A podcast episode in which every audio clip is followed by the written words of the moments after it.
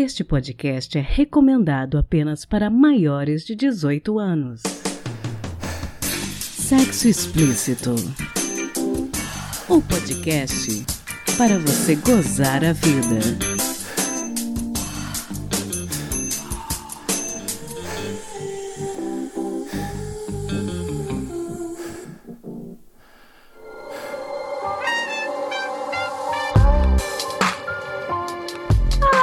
Namoradinhos, tudo bem com vocês? Aqui quem fala é Priscila Armani e este é o Sexo Explícito, podcast que busca abrir cabeças sobre as diferentes possibilidades que a sexualidade traz. Hoje teremos um episódio um pouco mais longo que o normal, mas levando em consideração que o episódio anterior teve só 22 minutinhos, eu acho que tá tudo certo. Em agosto deste ano, a plataforma OnlyFans ganhou espaço em todos os noticiários ao anunciar que iria proibir a veiculação de conteúdo sexual. Criada em 2016 para que usuários comuns pudessem vender qualquer conteúdo on demand, o OnlyFans se consagrou no imaginário coletivo como uma plataforma de veiculação de conteúdo adulto, mesmo não tendo sido criada especificamente para essa finalidade. A plataforma decidiu voltar atrás nessa decisão, mas a notícia e as suas repercussões em redes sociais me levaram à conclusão de que era hora de falar de plataformas de veiculação de conteúdo adulto aqui no podcast. Quais seriam os espaços e quais as vantagens e desvantagens dessas plataformas para quem produz conteúdo adulto. Eu decidi então conversar com duas produtoras de conteúdo de portes diferentes e com a representante de uma dessas plataformas para tentar entender qual é o impacto desse tipo de ambiente virtual para quem produz conteúdo adulto e o que uma plataforma brasileira tem de oferecer de diferente para as produtoras. Bati um papo muito interessante com Lara Lee, Angélica Morango e Mayumi Sato. A Lara começou a produzir conteúdo durante a pandemia, no começo de 2020. Já a Morango é bastante conhecida por já ter feito ensaios sensuais e já ter participado de um reality show há 11 anos, mas só está numa plataforma de conteúdo adulto há cerca de 7 meses. Mayumi Sato produz o podcast Vida Não Mono, é sócia e diretora do Sexlog e vai apresentar a plataforma Buup pra gente. Todos os contatos e redes sociais das nossas convidadas podem ser encontrados no post desta publicação lá no nosso site sexoexplicitopodcast.com.br. Então, bora pro episódio?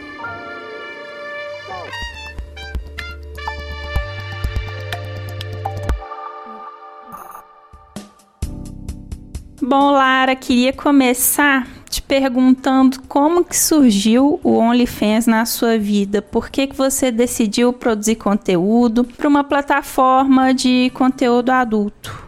Bom, eu ouvi falar do OnlyFans a primeira vez, começo para metade do ano passado, né? Já na, em tempos de pandemia. Eu pratico polidense já tem três anos quase, e por causa disso, assim, eu sigo muitas meninas, muitas mulheres que fazem de todos os lugares do mundo. E eu percebi que existiam algumas dançarinas que eu seguia que estavam produzindo conteúdo para essa plataforma, que estavam comentando, né, sobre o tal do OnlyFans. Eu fiquei muito curiosa para entender o que era. E eu não sei se você já teve a experiência de abrir o OnlyFans sem ter uma conta criada. Mas se você entra né, no, no, perfil de qualquer pessoa, ou se você só entra no OnlyFans.com, se você não tem uma conta criada, você não consegue acessar nada, né? Você não, não consegue ver o que tem lá dentro, você não consegue ver os posts, você não tem ideia do que é o conteúdo que rola lá dentro. E isso me deixou, na verdade, mais curiosa para entender o que era. Então eu fiquei meio obcecada, assim, por alguns meses de curiosidade para entender o que era, resolvi dar um Google, e aí quando eu dei esse primeiro Google, que foi meados do ano passado, né, ali para agosto, setembro, eu descobri que existia toda uma onda, principalmente de gringas, né, criando contas no OnlyFans durante a pandemia, que estavam ganhando muito dinheiro com essa venda de conteúdo. Algumas já comentando né, em conteúdo adulto mesmo, para valer, né, usando essa terminologia assim, de conteúdo mais 18, de conteúdo sexual,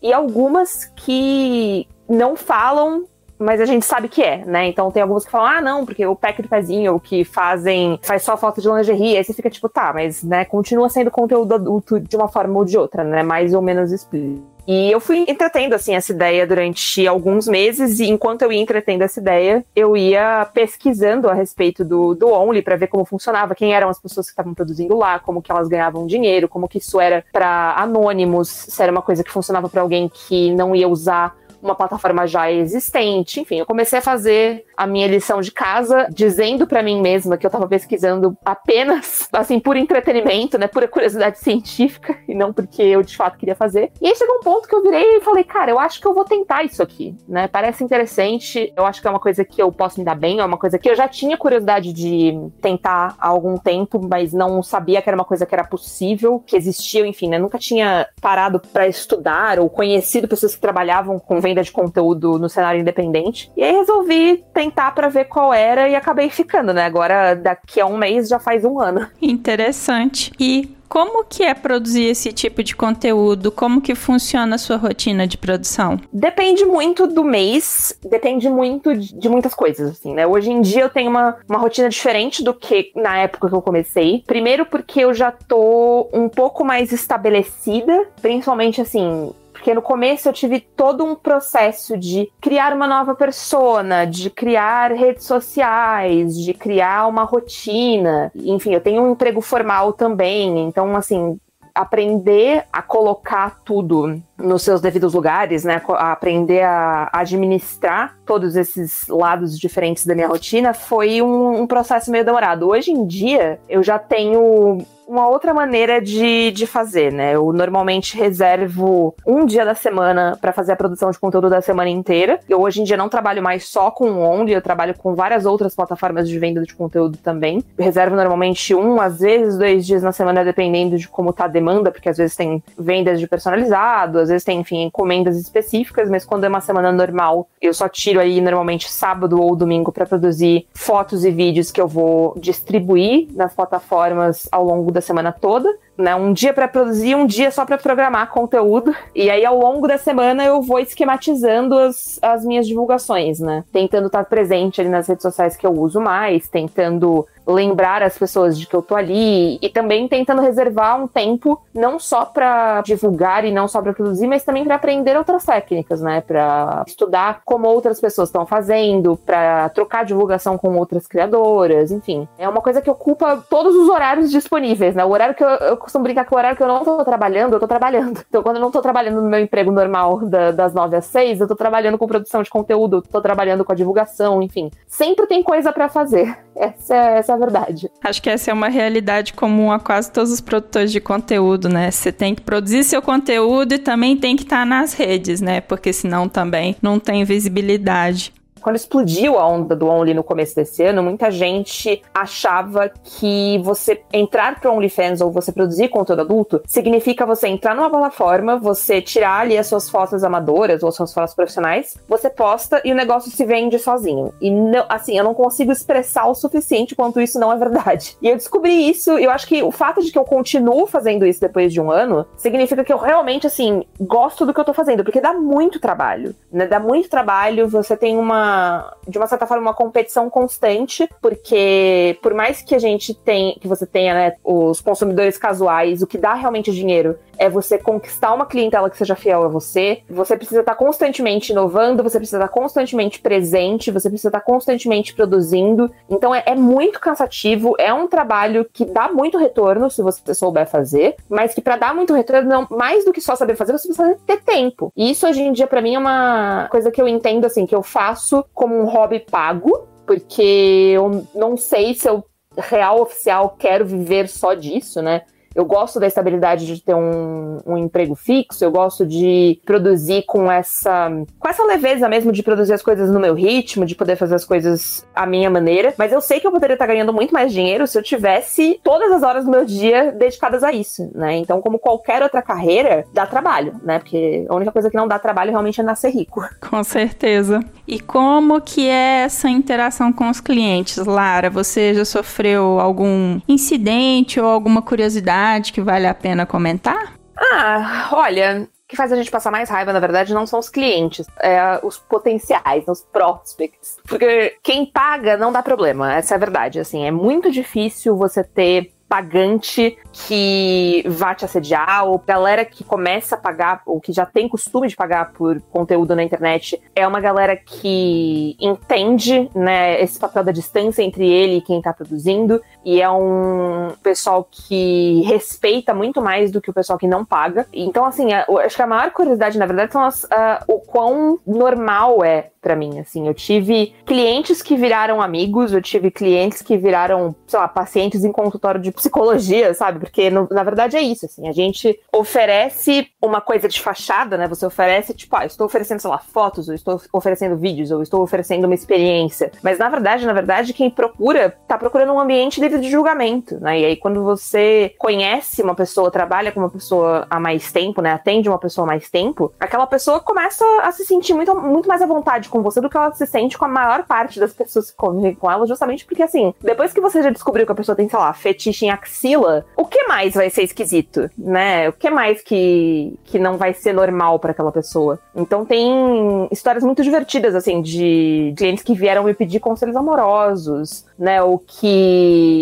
vêm, enfim, com, com as suas inseguranças e a gente conversa sobre isso. Tem, tem histórias muito divertidas, assim. Mas, no geral, é um relacionamento que vai desde o mais forçado até o, o mais legal, assim, né? Porque o começo é sempre esquisito, e acho que é muito mais esquisito para quem compra do que para quem faz. Porque, para mim, assim, eu converso com as pessoas que assinam meu conteúdo, né? Tanto homens quanto mulheres, quanto todas as coisas no entremeio, com muita naturalidade. Para mim é muito de boas, assim, conversar, escutar, ver o que, que a pessoa quer, ver o que a pessoa achou, levar papos sobre a vida, sobre sexo ou não sobre sexo, que é mais comum ainda. Mas às vezes rola essa, essa expectativa, principalmente de quem nunca consumiu conteúdo, né? De quem tá chegando agora, de que você vai ser meio máquina, assim, né? Você vai ser uma máquina de arrancar dinheiro ou uma máquina de sexo. E aí a pessoa descobre que existe um ser humano do outro lado, né? Então, uma quebra de expectativas bem curiosa.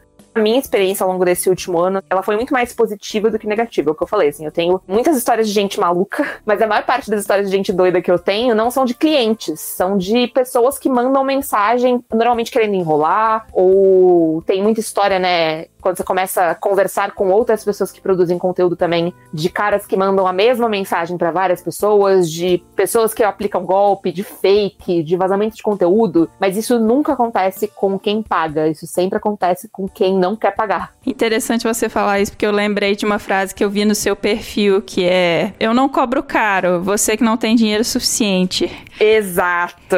Eu achei essa frase fenomenal. Porque o que a gente, o que eu tô produzindo é um luxo, né? Se você tem a possibilidade de pagar por esse luxo, ótimo, bom para você, é um mimo que você pode se dar. Mas não é uma, um serviço essencial, né? Não é uma coisa que você vai, tipo, deixar de pagar. Teoricamente não deveria ser, né? Uma coisa que você deixa de pagar seu aluguel para poder, né, obter aquele bem. Então é uma coisa que, assim, quem fica pleiteando muito, não é uma galera que vai valorizar o meu trabalho, não é uma galera que vai me ajudar a crescer, né? Quem ajuda a crescer mesmo, e isso não é nem falando assim dessa separação de ai, quem tem mais ou menos dinheiro, mas é mais de tipo, eu tenho, por exemplo, muitos ex-clientes que hoje em dia nem compram mais comigo porque estão numa situação financeira que não permite, mas que assim, dão todo o apoio, conversam, manda mensagem às vezes, manda playlist, tipo, ai, olha aqui essa música para você fazer um vídeo XYZ um dia se você quiser. E é uma galera que, tipo, que eu tenho muito carinho, sabe? Porque são pessoas que eu vejo que realmente valorizaram o trabalho que eu tive para oferecer, que a gente criou uma conexão ali que vai para além de cliente e, e prestadora de serviço.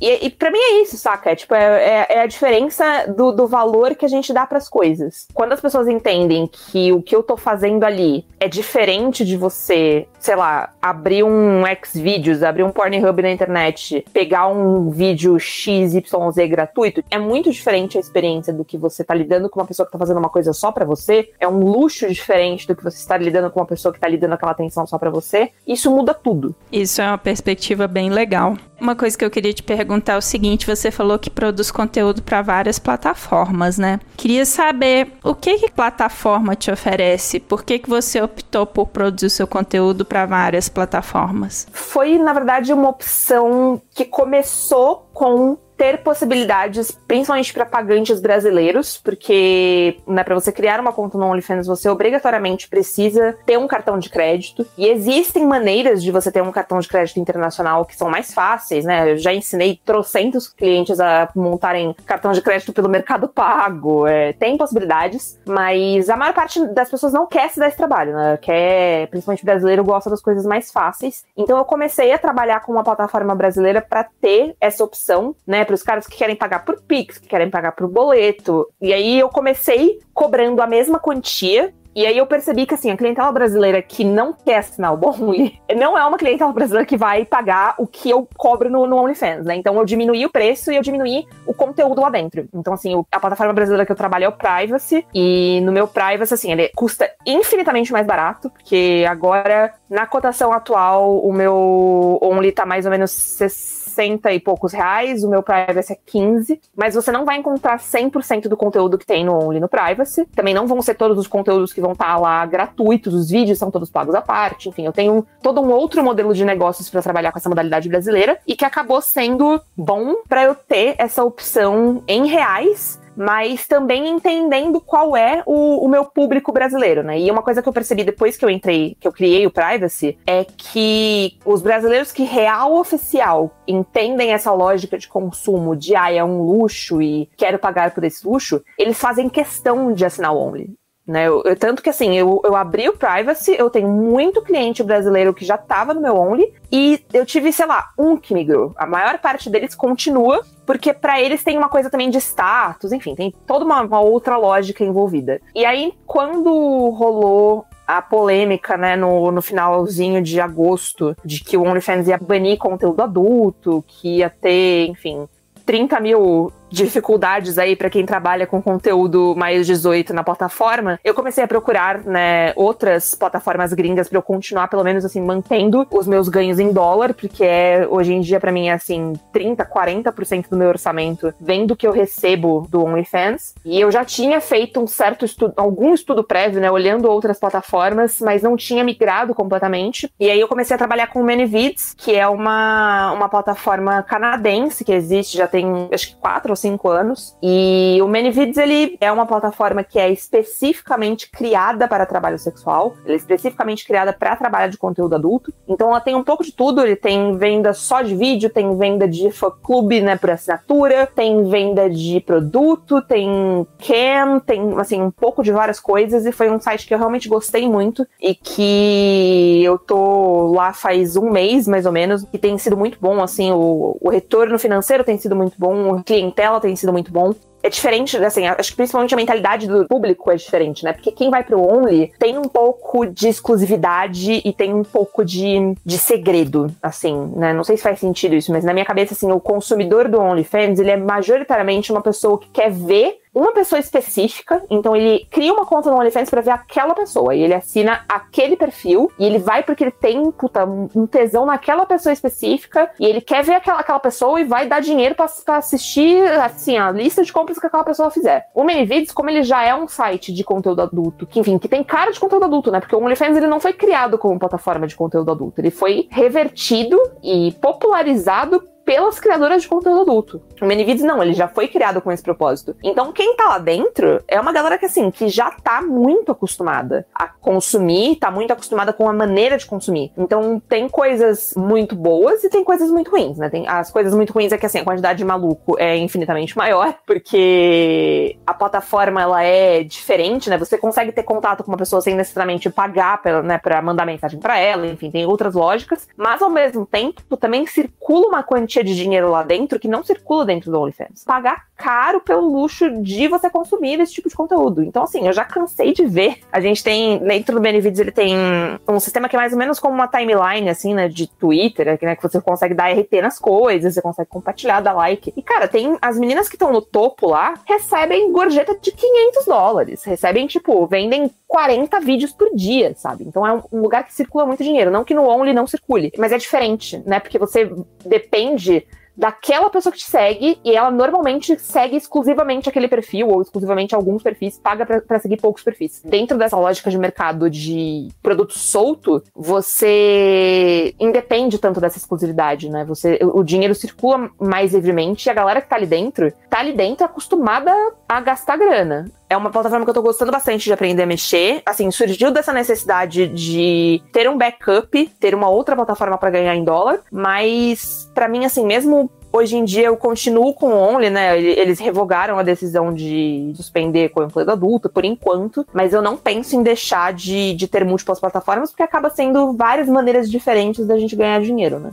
Sim, e com relação a isso, se você pudesse, por exemplo, pensar numa plataforma ideal para o seu conteúdo, se você pudesse criar uma plataforma, quais as coisas que ela deveria ter a oferecer para você? As características para ela ser uma plataforma perfeita? Nossa, tô impactada por essa pergunta, viu? Porque eu nunca tinha parado pra pensar. É porque é uma coisa que eu penso muito quando saiu essa decisão com relação ao OnlyFans querer restringir conteúdo adulto. Uma coisa que eu pensei muito e que foi muito debatida em redes sociais a respeito dessa questão foi a segurança das produtoras, né? E aí eu fiquei pensando, será que o OnlyFans oferece tanta segurança assim? Será que não haveriam outras plataformas melhores nesse quesito? Como que seria uma plataforma ideal para uma produtora de conteúdo desse tipo ficar sossegada com relação a isso? Cara, eu acho que é impossível a gente ter uma plataforma que seja 100% segura, porque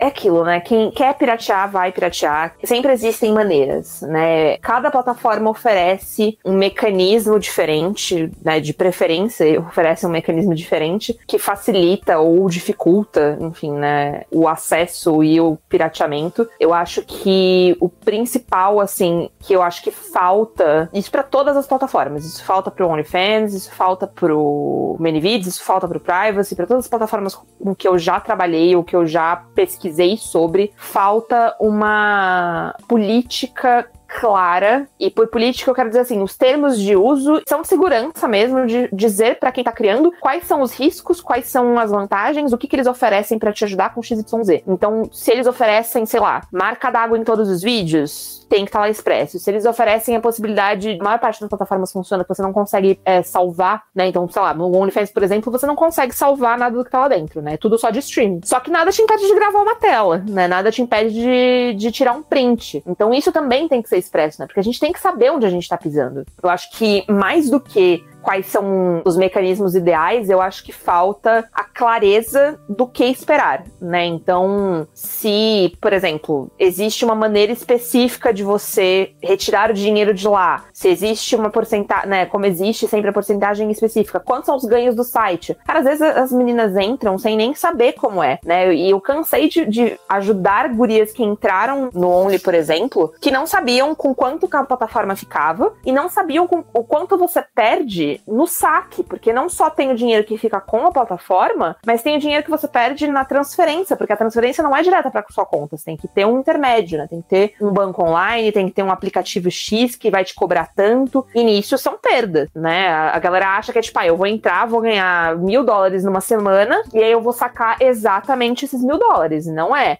E isso é uma coisa que eu percebi assim depois de muito tempo, o quanto a gente não tem noção principalmente assim do poder que plataformas como o Only, plataformas como Manyvids deram para não para mim, né, que me tornei uma vendedora de, de conteúdo adulto independente, que não faço isso como um primeiro trabalho, mas o quanto isso mudou para trabalhadoras sexuais que vivem disso real oficial, sabe? Porque tem plataforma de camming, tem plataforma de venda de conteúdo antes do Only que tira 60% dos ganhos, saca? Então assim, você chega nos 20% do OnlyFans, é quase uma piada, é maravilhoso, você ganha muito mais. Só que aí também tem os descontos, tem isso, tem aquilo. Então, eu acho que falta ainda para as plataformas terem isso de um jeito fácil, terem isso de um jeito acessível e terem um atendimento que seja mais eficaz, né? Porque a maior parte delas tem sistemas de verificação que são bem bons. É muito difícil você conseguir se cadastrar e vender conteúdo, principalmente nas plataformas mais consagradas ou mais famosas, por exemplo, o sistema de verificação do OnlyFans hoje em dia tá um inferno de difícil, né? Você tá ali, você com o seu documento, gritando pra tela que você é você e você não consegue, às vezes, entrar, criar sua conta, porque teve um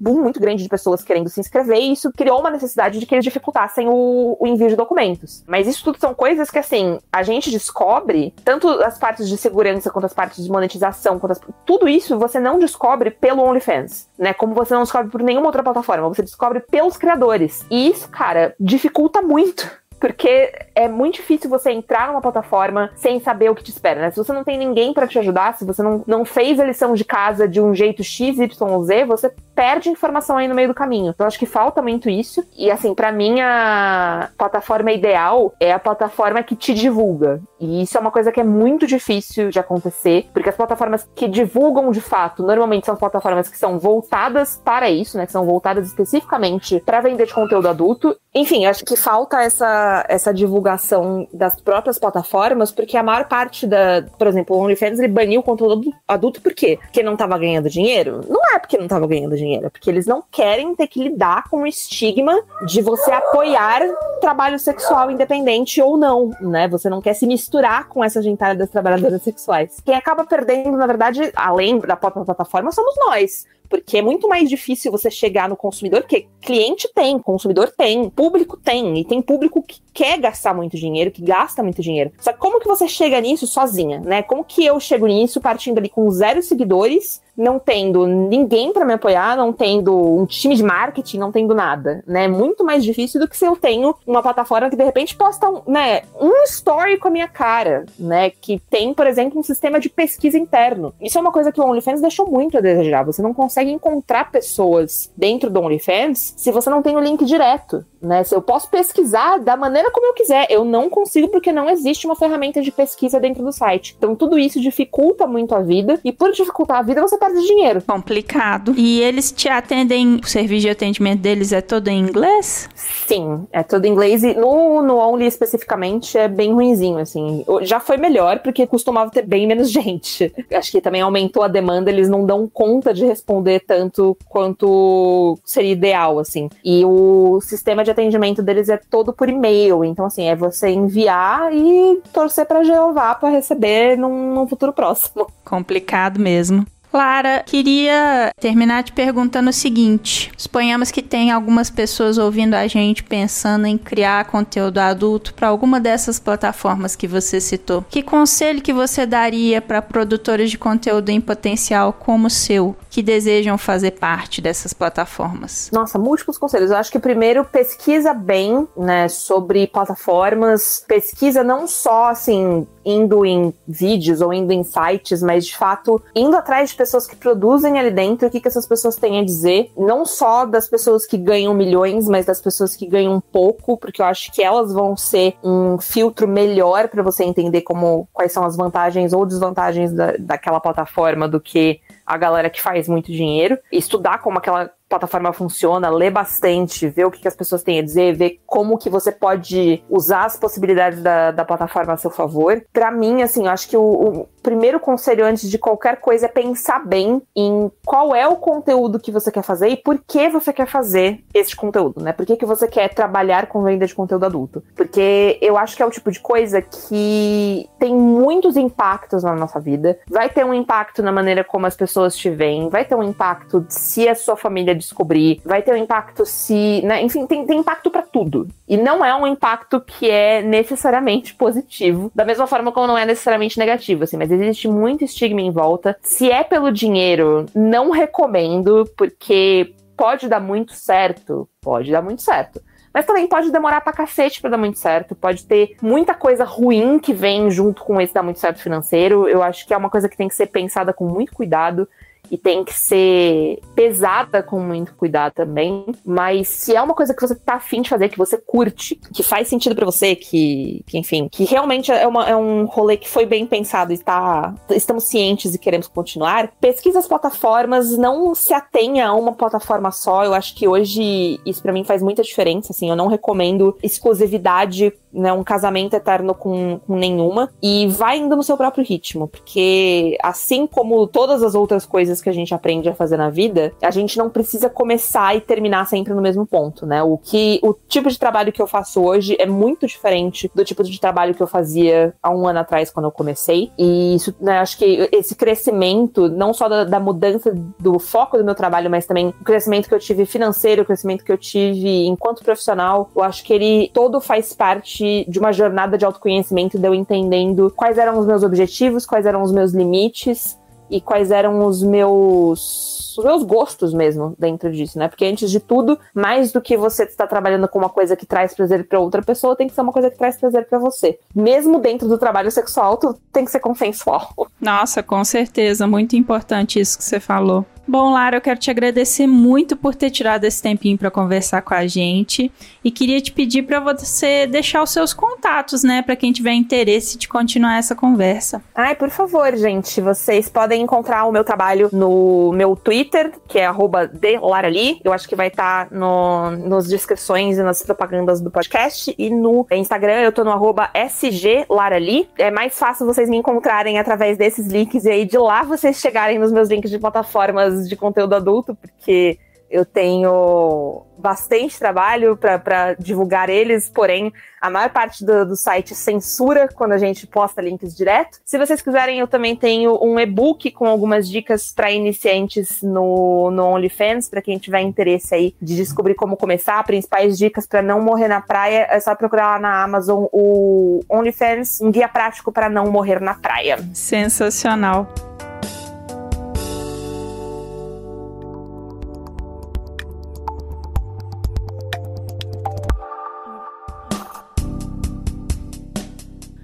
Bom, se por acaso algum dos nossos ouvintes não te conhecer, você poderia se apresentar e dizer o que é que você faz? Claro, com o prazer. Oi, tudo bem? Eu sou a Ana Angélica Martins, mais conhecida como Morango. Participei do BBB 10, sou jornalista, trabalho no UOL desde 2011 e há mais de quatro anos, desde o comecinho do Universa, eu escrevo para o Universa com assuntos relacionados ao feminismo, ao ativismo LGBTQIA+, sexo, comportamento e um lado B da minha vida profissional é a entrada no OnlyFans, que aconteceu há aproximadamente sete meses esse ano. Ah, interessante, relativamente recente, né? Uhum. Bom, pelo que eu li, você já fez outros ensaios sensuais, e aí eu queria saber de você a diferença disso pro OnlyFans. Como que você decidiu produzir conteúdo para uma plataforma de conteúdo adulto? Sim, na verdade, eu trabalhei como modelo desde adolescente, né? Então eu fiz muitos trabalhos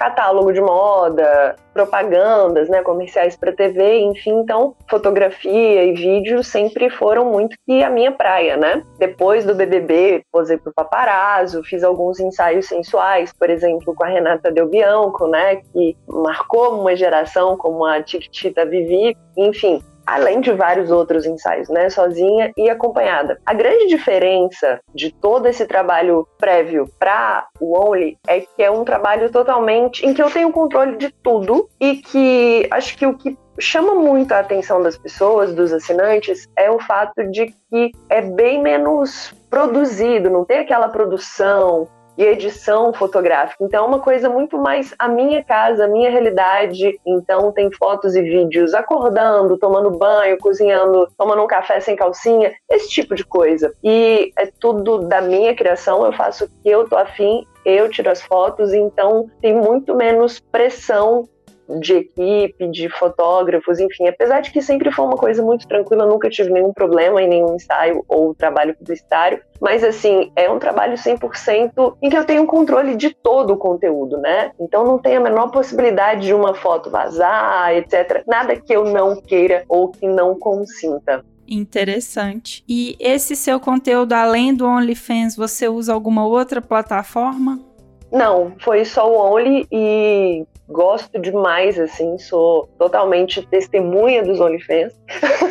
porque é muito bom, assim, justamente por isso. As modelos, né, os produtores de conteúdo têm 100% de controle, né, de autonomia, e também é uma plataforma que financeiramente é muito interessante. Eles ficam com 20% do que é produzido, né, do valor das assinaturas. Existem plataformas que cobram 50% dos produtores de conteúdo. Então, em termos de custo-benefício, eu acho bem interessante. Existem outras plataformas tão interessantes quanto o OnlyFans, né? Inclusive conheço, sigo muitos profissionais que têm outras plataformas, mas eu não vejo muito sentido para mim, né, de ficar produzindo em várias plataformas. O Only, para mim, é suficiente, assim. Futuramente, não sei, quem sabe, não é mesmo?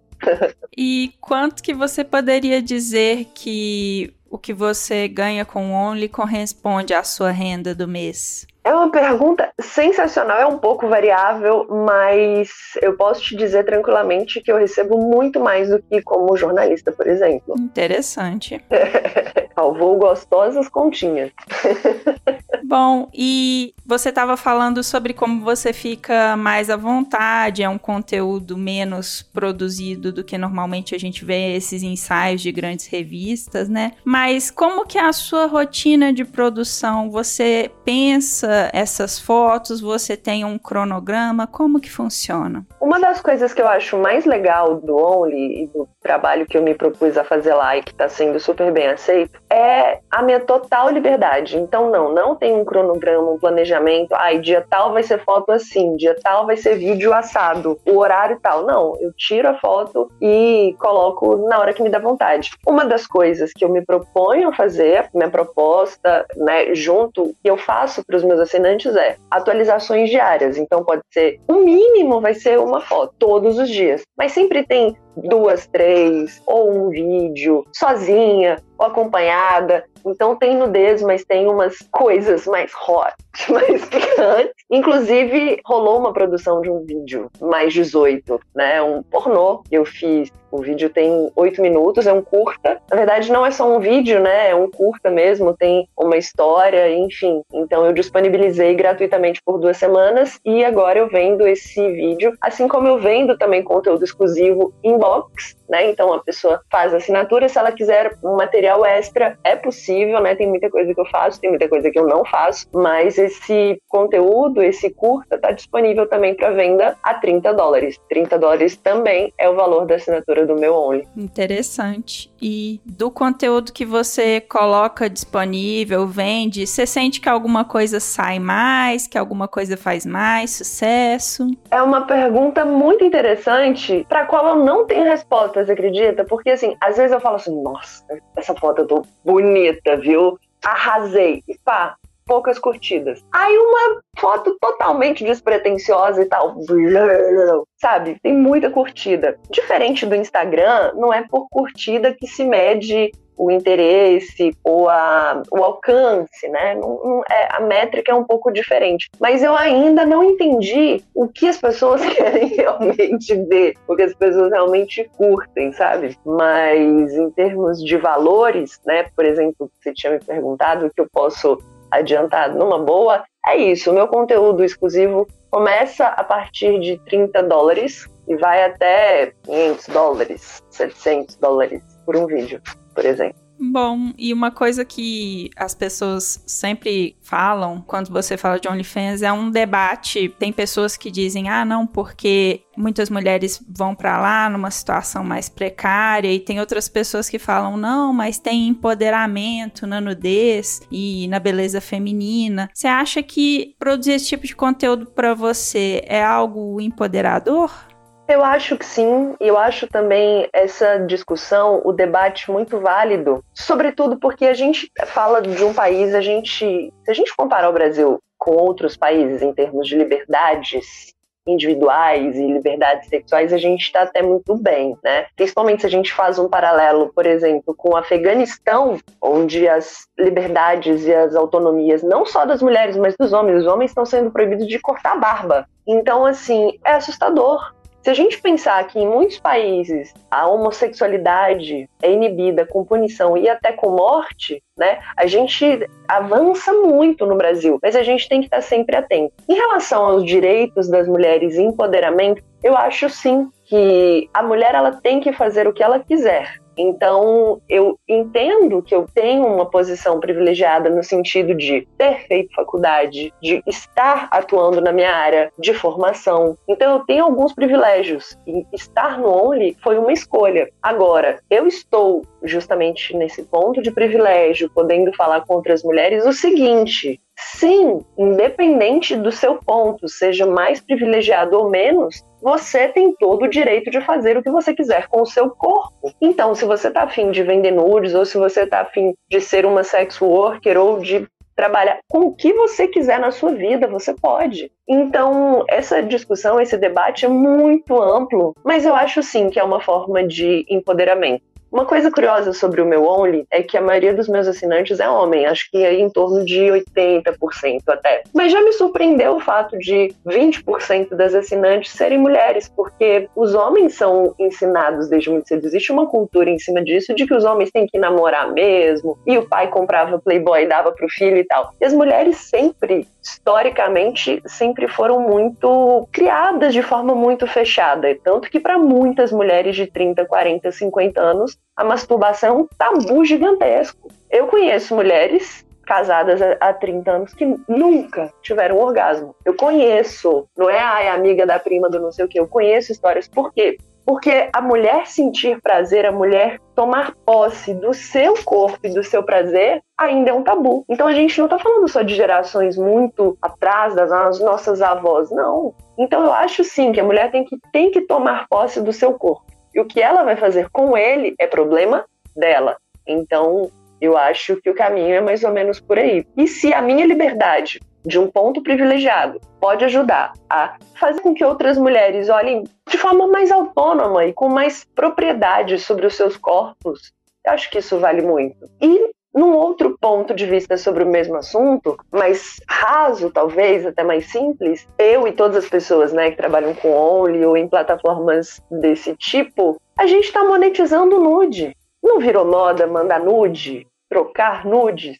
E as pessoas fazem isso, às vezes, com um relacionamento e tal, que nem vai pra frente, você tá ali de graça. Qual o problema de eu monetizar isso? E detalhe, antes de The Only, eu tinha mandado nude para três pessoas na minha vida. Dava pra contar nos dedos de uma mão quantos nudes eu já tinha mandado na vida. E, né, fez essa diferença toda. E, aliás, para as pessoas que eu mandei nudes, para duas de três, eu me arrependi amargamente. Se eu pudesse voltar atrás, eu teria mandado, não. Bom, falando um pouquinho mais dessa questão da exposição, você acha que você ter esse background, ter sido BBB, ter trabalhado como modelo, foi algo que te ajudou ou te deixou mais vulnerável nas plataformas? Você vê isso como uma vantagem, uma desvantagem? Ah, eu vejo como uma vantagem, com certeza. Até pela minha idade também. Isso é uma coisa que eu já conversei com uma amiga minha, a Tatu Nunes, né, que tem uma filha que inclusive fez 18 anos recentemente, a Gigi, e a gente estava inclusive falando, conversando, né, abertamente sobre isso, sobre essa questão, né, poxa, olha a diferença, eu tenho 36 anos coincidentemente o dobro da idade da filha dela, né? Então, assim, olha a diferença de uma mulher, que tem a sua profissão, que tem a sua carreira, uma mulher de 36 anos, falar assim, não, eu vou fazer isso porque é uma coisa que não vai me prejudicar. O que eu tinha que provar profissionalmente, eu já provei. É muito diferente de uma jovem de 18 anos, 19, 20, enfim, alguém que está no comecinho de uma carreira qualquer que seja a carreira, tomar essa atitude. Então é uma coisa que sim, eu acho super importante a gente pontuar isso. Ah, para uma jovem de 18, 19, 20 pode ser prejudicial? Sim, eu acredito que sim, porque a gente vive um país preconceituoso. Né? A gente vive num país em que aconteceram vários casos de adolescentes que trocaram nudes e esses nudes acabaram sendo expostos e os adolescentes cometeram suicídio anos atrás. Recentemente eu não tenho visto mais falar sobre isso, mas assim, então é um ponto, sim, que a gente deve considerar. É um ponto que eu considerei, ah, mas e se o material vazar? Foto, vídeo e tal. Eu estou ok com isso? Eu sim, por esses motivos que eu citei, sabe? Eu não preciso provar nada para ninguém. Uma pessoa que está começando a carreira muito jovem e tal, sim, talvez tenha que pensar muito bem, porque pode ser prejudicial, sim. E no meu caso, em termos de vantagens, ter sido BBB, por ter o espaço que eu tenho no UOL, a visibilidade nas minhas redes sociais é que fez com que os assinantes acontecessem, né? Assim, coisa que eu também não sabia. Eu não fazia ideia de como é que seria, de quantas pessoas assinariam, enfim. Mas toda essa visibilidade nas redes, com certeza fez diferença. Falando um pouco da sua interação com os clientes, como que é essa relação? Já sofreu algum tipo de incidente que você acha que vale a pena a gente comentar a respeito? Incidente, não, nunca. Uma coisa que eu sempre comento, especialmente no Twitter, né, que é onde eu converso mais abertamente sobre todos os assuntos, é muito doido o respeito que as pessoas têm no OnlyFans e sempre tiveram comigo, sabe? Até para tentar negociar, ah, mas você vende foto, vídeo exclusivo e tal. As pessoas vêm com muita delicadeza, até com muito cheio de dedos, sabe, para falar. Enquanto que, curiosamente, nas minhas redes, Twitter, inbox, né, é, DM, no Instagram e tal, cara, as pessoas chegam totalmente sem noção, agressivas, ou então com palavras de baixo calão, assim, sabe? Então, isso eu achei muito curioso. O cuidado que as pessoas têm para conversar comigo no Only, que é muito diferente das redes sociais abertas, né? Em que a gente sabe que tem os haters, em que a gente sabe que tem as pessoas que são escrotas e que falam coisas muito né? Porque é aquele negócio, eu não te dei essa liberdade. Como é que você tem essa liberdade de falar comigo dessa forma? Que direito você acha que tem de vir na minha DM falar coisas do tipo ah, chuparia todinha, por exemplo? Né? Vamos falar aqui abertos, né? Nesse momento. Então, assim, não é por aí. Então é o tipo de coisa que no Only não existe. É curioso, né? E o máximo que já aconteceu no Only é pedir assim, ah, mas eu queria ver mais, eu queria mais detalhes e tal. Aí eu explico, olha, fotos ou vídeos muito ginecológicos eu não faço. Ah, aí a pessoa entende, ah, não, então tá, tudo bem. Eu entendo essa curiosidade das pessoas, eu acho super que, eu acho que tudo pode ser conversado e perguntado, tudo. Mas a questão é como. O como faz toda a diferença. Isso é muito interessante que você pontuou, né? Porque eu acho que, em geral, as mulheres reclamam muito, assim. Eu, inclusive, já, já passei por isso, de abordagens mal educadas em redes sociais, né? E eu acho que talvez a, a relação, ela seja um pouco diferente no OnlyFans, porque a pessoa, ela já tá ali como sua fã, sua admiradora, né? Uhum. Com certeza. Isso realmente me surpreendeu muito, essa grande diferença das redes. Inclusive, você comentou, né, que até você já recebeu esse tipo de assédio, né, nas redes. E é um assédio, inclusive, cometido por mulheres muitas vezes eu recebi assédio, coisas absurdas de mulheres. É uma porcentagem meio 50-50 de coisas escrotas que eu já recebi nas redes de mulheres e homens, assim. Mas parece que de mulher incomoda mais, que eu falo assim, cara, eu não acredito, né? Porque nós que somos mulheres sabemos o que é receber uma mensagem dessa, do tipo assim, oi, né? Você pode chamar alguém de gostosa? Claro que você pode chamar alguém de gostosa, alguém que você tenha liberdade por a pessoa ter te dado liberdade de falar daquela forma com ela, né? Igual, por exemplo, eu chamo, e aí, gay? Óbvio, eu tenho intimidade com os meus amigos para falar um e aí, gay? A senhora tá boa? tratar meus amigos no feminino e por aí vai. Porque a gente tem essa liberdade entre si. Mas uma pessoa, tô na rua e tal, uma pessoa totalmente aleatória que eu não conheço, nunca vi na vida, a pessoa me grita, e aí, sapatona? Eu vou falar, mas o que, que é isso? Que liberdade é essa que eu não te dei? Eu acho que é muito por aí. As pessoas precisam começar a entender que existem limites muito claros, assim, eles são estabelecidos com a convivência. Então a gente precisa se atentar a isso, né? Mas eu acho que às vezes as pessoas, eu não sei se elas fazem por falta de noção, eu não sei se elas realmente fazem para machucar. Eu realmente não tenho essa resposta, gostaria de ter. É complicado. Bom, você falou sobre essa questão da segurança, né, que o, o OnlyFans te oferece. E parando para pensar numa plataforma que fosse ideal para o seu conteúdo, se você pudesse, fosse uma programadora, pudesse mexer no OnlyFans, melhorar umas coisas, tirar outras, o que, que você faria? Como que seria a plataforma ideal para você colocar o seu conteúdo? Eu gosto muito do Only para quem está nos ouvindo agora e de repente não conhece o Only, visualmente e a usabilidade, as aplicabilidades do Only me lembram muito o Instagram. Muito, muito, muito. E na DM, por exemplo, é onde os vídeos e, e, fotos, enfim, o conteúdo é negociado. Então é tudo ali pela plataforma, entendeu? Eu acho muito seguro, eu acho muito fácil de usar. Eu, como eu comentei mais cedo, sou testemunha de Jeová, não, de OnlyFans. é, a gente falou sobre a questão da diferença entre as produtoras, mas aí eu queria te perguntar o seguinte: caso tenha alguém ouvindo e pensando assim, ah, eu acho que eu vou investir nesse mercado, vou investir nessa produção de conteúdo, que conselho que você daria para essa produtora em potencial que deseje fazer parte de uma plataforma de conteúdo adulto? Mais cedo, né, você tinha perguntado sobre a questão do empoderamento. E existem vertentes do feminismo, por exemplo, que são extremamente contra o trabalho que envolva minimamente o sexo feito por mulheres. Então, elas são feministas abolicionistas. Geralmente é a corrente mais radical do feminismo, né? As radfem. Então, elas são contra todo tipo de trabalho sexual. Só que aí coloca-se tudo no mesmo saco. A questão do trabalho sexual, do trabalho virtual, que envolva minimamente a questão sexual. E aí a gente está falando do OnlyFans. E no mesmo saco, elas colocam ele como se a gente estivesse falando da mesma coisa, a questão de tráfico humano, por exemplo. E não é. Todas as plataformas, do Only a todas as outras, inclusive existem plataformas nacionais, né, sobre, que o Only é se eu não me engano, é uma plataforma que foi desenvolvida na Inglaterra. Mas existem várias, enfim. Essas plataformas empoderaram muitas mulheres que trabalhavam na indústria pornô e estavam submetidas a produtoras. Então, sim, existem muitas questões da indústria cinematográfica pornô que precisam ser olhadas com mais atenção, porque existem sim abusos, existem sim estupros, e essas plataformas empoderaram essas mulheres. Porque aí elas, não, elas passaram a não depender das produtoras que pagam cachês horríveis, que combinam uma coisa, chega lá na hora, fazem outro, que é um tipo de abuso também. Então, essas plataformas todas, como o Only, empoderaram essas mulheres e elas passaram a ter total autonomia de fazer o que elas quiserem, né? Assim como, vamos falar aí do Xvideos. Tem muita gente ganhando dinheiro no Xvideos produtores de conteúdo mais 18.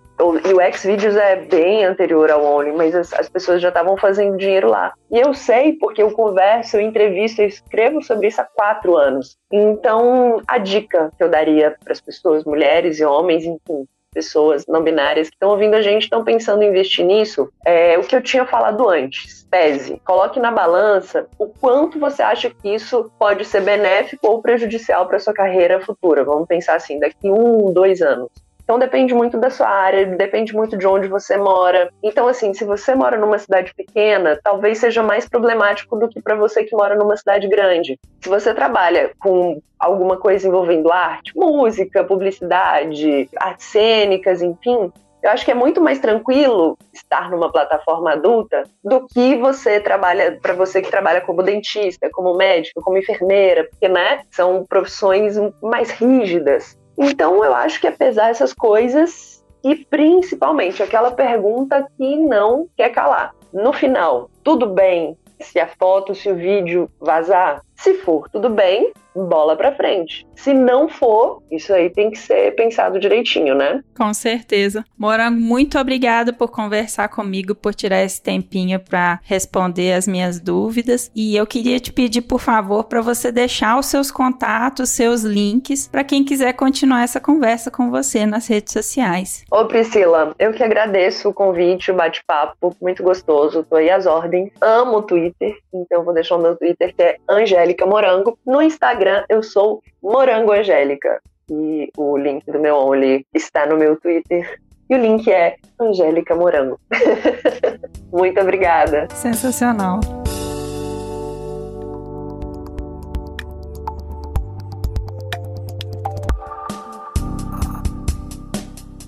Bom, Mayumi, conta para os nossos ouvintes que ainda não te conhecem quem é você e o que, que você faz. Eu sou diretora de comunicação do sexlog.com, que é a maior rede social de sex e swing do Brasil. E por conta do Sexlog, eu acabo também administrando o marketing de outros produtos que estão relacionados né, ao mercado adulto. Entre eles, a gente tem o Isos, que é um aplicativo para menage e swing, e temos o Boo, que é uma plataforma para venda de conteúdo, especialmente conteúdo adulto. Fiquei sabendo também que você é podcaster. Ah, eu sou podcaster recente, né? tem um podcast chamado Vida Não Mono, mas lá não é tanto sobre sexualidade, assim, é mais sobre relacionamentos, sobre alternativas à monogamia, né? Pessoas que têm relações liberais, abertas, não monogâmicas. Então lá eu compartilho algumas histórias, algumas experiências também e é mais sobre esse assunto. Bacana. Bom, queria começar pedindo para você explicar para os ouvintes também o que, que é o BUP e como ele funciona, porque eu acredito que muita gente ainda não conhece essa plataforma. Legal. O BUP, ele é uma alternativa a quem já conhece o OnlyFans, né? Que é uma plataforma para venda de conteúdo, venda de packs, venda de fotos e vídeos. E no caso do BUP, é uma plataforma pensada justamente para quem tem um foco num conteúdo mais explícito, mais sexual, coisa que os concorrentes, né, o próprio OnlyFans, não é muito chegado assim. Ele não valoriza esse tipo de cliente, esse tipo de conteúdo. E para nós, o conteúdo explícito é maravilhoso. É isso mesmo que a gente quer que seja comercializado lá dentro. Então, se você tira fotos legais, faz vídeos bonitos, se você tem fãs nas redes sociais, é uma alternativa para você monetizar esse conteúdo, né? Vender, às vezes vender uma assinatura, então de um conteúdo mais recorrente, ou vender packs específicos, coisas especiais produzidas para alguns clientes especiais. Essa é uma plataforma que funciona bem para isso. Interessante. Quais que são os diferenciais do BUP para outras plataformas de conteúdo adulto? A gente construiu o BUP é, pensando na possibilidade de oferecer a plataforma mais simples possível ela é um lugar onde as pessoas vão publicar as fotos e fazer uma venda de uma forma muito fácil e rápida. A gente tem um cadastro super fácil de fazer, bem simplificado mesmo. Nós contamos com um suporte super ágil de pessoas mesmo realizando atendimento, então você não fala com um robô por lá, você vai falar com a nossa equipe mesmo. É tudo absolutamente em português e a gente aceita cartão de crédito nacional, não precisa ser uma bandeira internacional. Também para fazer o cadastro cadastro, você não precisa de passaporte, um documento universal, assim. Você pode usar a sua CNH, o seu RG, o seu CPF e tudo isso para facilitar mesmo a vida de quem quer vender conteúdo e também a vida de quem quer comprar. Além disso, a gente trabalha com as menores taxas do mercado, então a gente está com uma taxa bem abaixo dos concorrentes e como é uma plataforma atual, a gente está com alguns meses de taxa grátis, o que significa que se você vender um valor X e tal, você não tem um desconto como você tem em outros lugares, você vai receber o valor cheio. A gente está com esse período aí, pelo menos uns, alguns meses, a gente está com essa taxa grátis liberada. Ah, interessante. E tem algum tipo de restrição para os tipos de conteúdo que são divulgados por lá? Tipo, vale tudo? Ou tem alguma coisa ou outra que não pode? Olha, no que diz respeito a fetiche, a fantasia, a nudez, vale tudo, né? Então a gente não tem preconceito, a gente trabalha com o sexlog, onde tem muita gente explorando esses temas, vivendo uma vida fetichista, enfim. Então, com relação a isso, não tem problema nenhum. A gente valoriza muito o produtor de conteúdo que tem essa pegada mais explícita. O que a gente toma cuidado, é claro, são com questões que em lugar nenhum você é permitido publicar alguns conteúdos, né? Eu quero dizer assim, explorar assuntos que são contra a lei, por exemplo. Então, isso obviamente vai cair numa moderação. A gente tem inteligência artificial funcionando lá para identificar, né, imagens ou termos de descrição de fotos e vídeos que podem ser considerados nocivos. E aí a gente faz uma análise é, humana mesmo. A gente tem um time de moderação que vai analisar e entender se aquele conteúdo é adequado ou não. Mas não tem a ver com explícito explícito, nem com um fetiche específico. Tem a ver com lei mesmo, e isso todo mundo tem que seguir. Interessante. Os pagamentos, eles são feitos de que forma para os produtores de conteúdo? Porque eu sei que o OnlyFans ele paga em dólar. Vocês têm algum, vocês pagam em real? Como que funciona? Isso, a gente paga tudo em reais mesmo e o produtor de conteúdo que vende pela plataforma faz direto a transferência para conta, sem nenhum intermediário. Esse é um, é um jeito mais fácil também dele ter, entender né, quanto ele tem ali na plataforma, quanto vai chegar para ele lá na conta. Fica bem simples, já que é tudo operado em reais. Então, pensando assim, é uma plataforma bem direcionada para os produtores brasileiros, né? Mas pessoas de outros países podem divulgar conteúdo lá também? Poder pode, assim, eu acho que é uma alternativa para quem vê as outras plataformas, testa e acha que elas são um pouquinho complicadas, porque a verdade é que eu vejo muitas plataformas cheias de ferramentas, cheias de áreas, e para quem quer fazer uma venda, às vezes isso mais complica do que ajuda. Então, acho que esse é um problema universal, né? Tanto pessoas brasileiras, vendedores de conteúdos brasileiros, quanto vendedores no mundo afora. Acho que é uma boa alternativa. E se pessoas que estão fora estão comercializando conteúdo para consumidores do Brasil que tem cartão de crédito nacional, que querem uma versão mais simplificada, tudo em português, também acaba sendo um jeito mais fácil de realizar essa venda. Interessante. E com relação à segurança, porque eu acho que uma coisa que algumas pessoas falam é que o OnlyFans é relativamente seguro. O que, que a gente pode dizer do Boop? É seguro para quem produz conteúdo lá? É, a nossa plataforma é muito segura, principalmente porque ela conta com a nossa infraestrutura aplicada no Sexlog. Né? Então, no Sexlog a gente tem 10 anos de existência, 10 anos operando no mercado adulto. É uma plataforma muito segura e muito robusta em termos de infraestrutura mesmo, né? O Sexlog não fica fora do ar, por exemplo. Então você não acessa e fica com medo sem saber onde está o seu dinheiro, né? Para onde aquilo foi parar. Então o Boop conta com essa plataforma, essa infraestrutura bem robusta, com um time de especialistas, pessoas moderando o conteúdo para ter certeza de que o conteúdo que está publicado lá é um conteúdo original, não é um conteúdo roubado por ninguém, não é um conteúdo copiado da internet. E a gente está sempre atrás de maneiras de aumentar a segurança, testando desde diferentes marcas d'água, diferentes inteligências artificiais que são aplicadas ao site para identificar né, termos utilizados, jeitos de funcionar, que dá a impressão que bom, esse cadastro aqui parece que foi feito por uma pessoa. Aquele outro ali, a gente tem uma chance de ter sido feito por um robô. E aí esses cadastros eles caem num filtro e depois a gente realiza uma moderação humana. Eu acho que o que tem de mais seguro mesmo hoje no mercado adulto está vinculado à estrutura do Sexlog e ao caso do Book também. E você falando dessa questão de vocês terem uma equipe humana por detrás, eu acho isso bem legal porque conversando com algumas produtoras de conteúdo adulto adulto, uma das reclamações que eu recebi foi quanto falta de transparência, do atendimento técnico que deixa a desejar, porque acho que falta uma pessoa por detrás, né?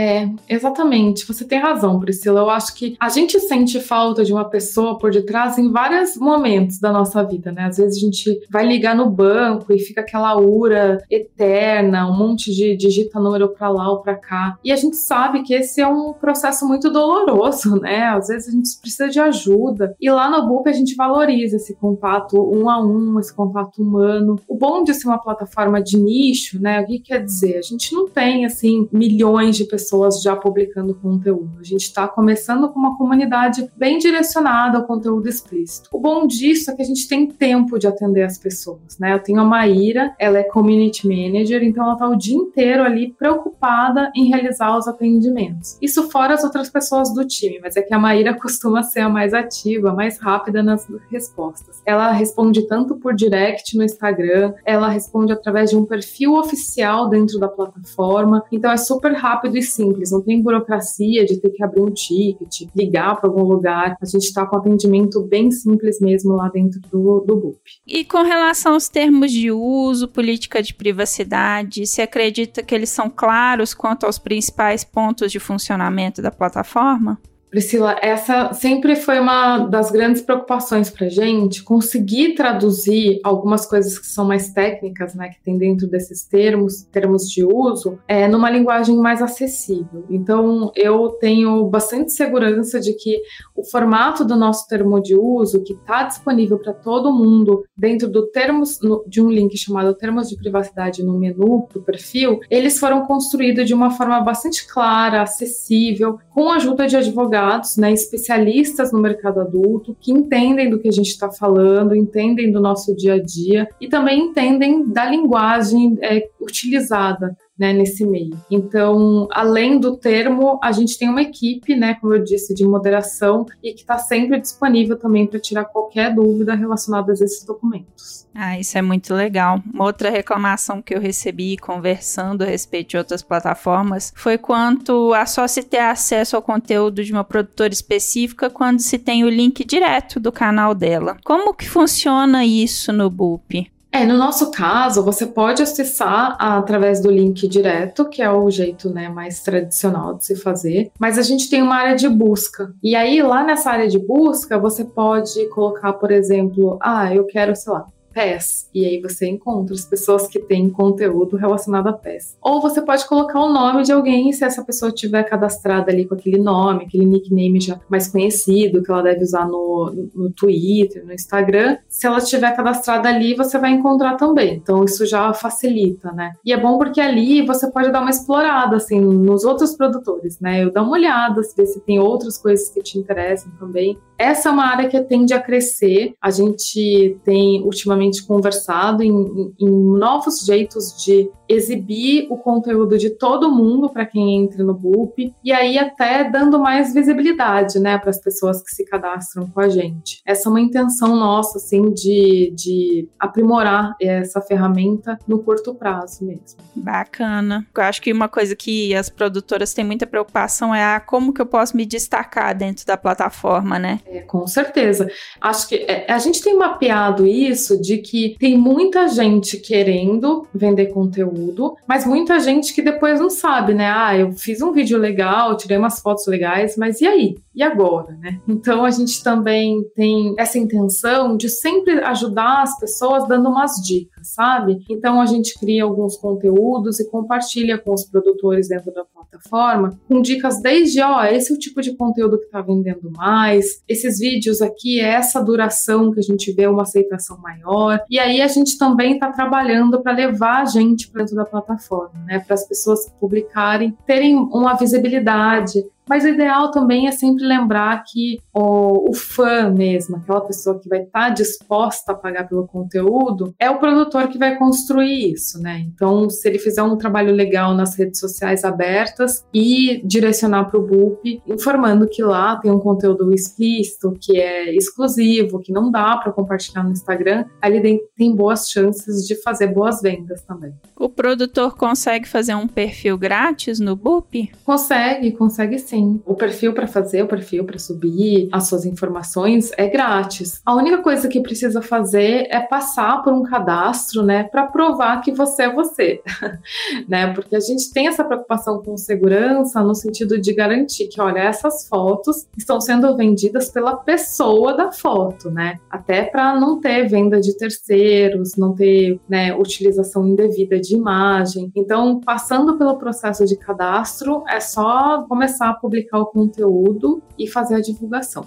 Bom, levando em consideração tudo isso que a gente está conversando, né? Você aconselharia pessoas que já produzem conteúdo adulto em outros meios a migrar pro BUP? Às vezes a pessoa tem um perfil, sei lá, no Snapchat, e aí ela tem esse conteúdo adulto espalhado por outras redes sociais. Você aconselharia essas pessoas a migrar pro BUP? Ah, eu aconselho, eu aconselho que ela teste, né? Que ela entre na plataforma e dê uma olhada lá, porque às vezes você está acostumado com um processo e não percebe que tem jeitos de otimizar o seu tempo e permitir que você faça mais vendas. E o objetivo do BUP é esse, né? Desenrolar essa parte burocrática, então você não tem burocracia para receber, para cobrar das pessoas, e aí você pode se concentrar mesmo na produção de conteúdo. A gente trabalha com Pix, que é um pagamento super facilitado limitado, então as pessoas que não têm cartão de crédito conseguem realizar transações bem rápidas, fáceis de serem identificadas. A gente tem esse atendimento mais humano que outras plataformas não têm. Além disso, se você faz as suas transações, né, fora de alguma plataforma como essa, mesmo através do Pix, você tem que compartilhar informações que precisam ser sigilosas, né, desde o seu CPF, a sua conta, a sua chave Pix, já tem informações a seu respeito. Quando você usa o BUP, esse tipo de informação continua privada, você não precisa compartilhar com um monte de gente. A gente libera algum, alguns dados, a pessoa faz o pagamento para o BUP, então ela não fica sabendo desse tipo de dado sigiloso. Essa é uma preocupação que vai estar cada vez mais latente, né? A gente vê as pessoas sofrendo muito golpe, a gente vê grandes players, grandes plataformas, às vezes, tendo esse tipo de problema. Então é importante trabalhar com quem já trabalha com o mercado adulto há muito tempo, quem já tem uma autoridade, já, já construiu uma plataforma muito robusta como as que a gente tem, né? E a gente está traduzindo esse conhecimento todo dentro do BUP.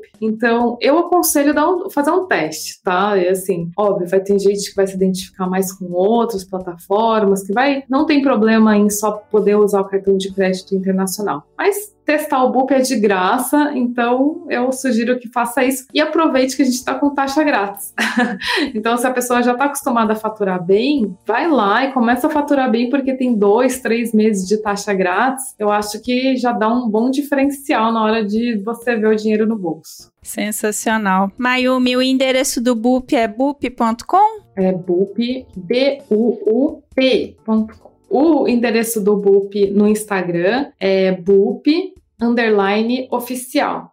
BUP é B-U-U-P. Deixa também os seus contatos e as suas redes sociais para todo mundo que tiver interesse em continuar essa conversa contigo. Para a gente continuar essa conversa, pode me chamar lá no Instagram, no arroba opamayumi. Eu também sou opamayumi no Twitter, mas lá eu não tô tão ativa assim quanto no Instagram. E se quiser ouvir o podcast que eu mencionei no começo, é só procurar por Vida Não Mono no Spotify ou qualquer outro tocador. Beleza, lembrando aos ouvintes que eu vou deixar na descrição do episódio lá no site todos os contatos da Mayumi. Quero te agradecer muito por você ter tirado um tempinho para explicar como essa nova nova ferramenta funciona, né? E para conversar com a gente. Ô, Priscila, eu que agradeço a oportunidade. Sempre que precisar, é só chamar. Adorei. Valeu.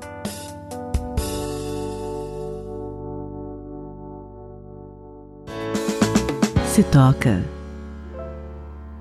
Bom, na dica de hoje eu trago um documentário que é um pouco difícil de achar, tendo em vista que só o Hulu o disponibilizou internacionalmente mas eu achei que era uma dica que era válida. Essa é uma produção da ABC News chamada OnlyFans Selling Sexy, algo que em tradução livre seria em português OnlyFans Vendendo o Sexy. No documentário, que estreou em fevereiro deste ano, vários aspectos relacionados à plataforma são abordados, inclusive o fato dela ter tentado, em muitos momentos anteriores, se afastar dos produtores de conteúdo adulto. Outra questão interessante que é levantada é o impacto que a entrada de atrizes como a Bella Thorne e celebridades como Cardi B causou na plataforma, algo que eu acho que repercutiu pouco aqui no Brasil. Eu não sei dizer se quem tem Disney mais consegue assistir e eu assisti com legendas em inglês, não sei dizer se tem legendas em português. Mas fica aí a dica para vocês guardarem e aguardarem quando for disponibilizado em mais plataformas, quando tiver legenda direitinho. Um documentário bem bacana. OnlyFans Selling Sexy, jornalístico da ABC News, disponível pelo Hulu.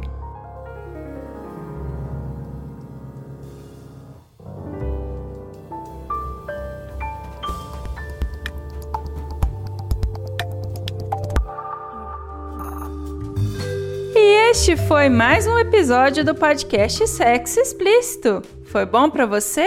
Com edição e vinhetas dela mesma, cafeína do podcast Papo Delas, eu me despeço lembrando que todas as informações sobre esses demais episódios estão em sexoexplicitopodcast.com.br. Nosso site é o melhor lugar para você ouvir nosso podcast. Aproveito para lembrar a vocês que o PicPay será encerrado no final do ano. Este episódio jamais seria possível sem os meus contribuintes do mês de outubro. Mariana Foster, Magno Leno, Sérgio Garcia, Beatriz Fuji, Adriele Oliveira, Tamara Lolégio, Leonardo Barbosa, Dri Cabanelas, Tabata Lima, Cleide Fernandes, Rogério Oliveira, Gustavo Neto, Guilherme Fioroto, Ryan Carlos, Souza de Lucas, José Victor de Macedo, Edgar Egawa e Fagner Machado. Obrigada demais por apoiarem Mulheres Podcasters. Estamos no Instagram no arroba Sexo Explícito Podcast e você também pode me ouvir em qualquer agregador de podcast de sua preferência, além de Deezer,